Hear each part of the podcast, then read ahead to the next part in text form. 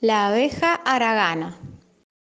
En una colmena, una abeja que no quería trabajar porque era muy aragana, se la pasaba vagando sin hacer nada y sus hermanas le advertían. Si no trabajas, no te dejaremos pasar. Pero ella no hacía caso, Un día voy a trabajar. hasta que un día que llovía mucho, a la abeja no la dejaron entrar a la colmena, aunque ella suplicara. Por favor, déjame entrar. No, abejita ragana. Prometo que voy a trabajar.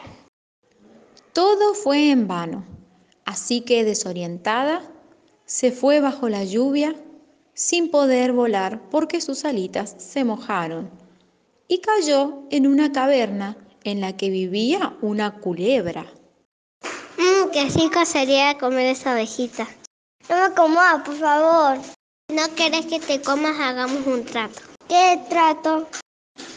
El que hace el, me- el mejor truco gana. Si yo gano, ¿no me comes? Sí, pero si yo gano, te como. La abejita aceptó el trato. La que hacía el mejor truco ganaba. La culebra comenzó con su truco. Hizo bailar a una semilla de eucalipto como un trompo. Esto es una semilla de eucalipto. Pero la abeja fue más inteligente. Date vuelta y contá hasta tres. ¿Dónde estás? ¿Me ves? Soy invisible. Al ver esto, la culebra quedó impresionada.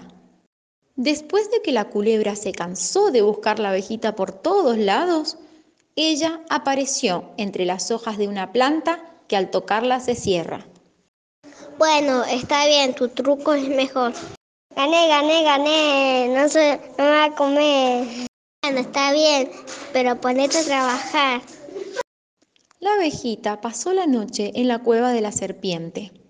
Cuando terminó la lluvia, volvió a su colmena y la dejaron pasar como si nada, porque vieron que había aprendido una gran lección.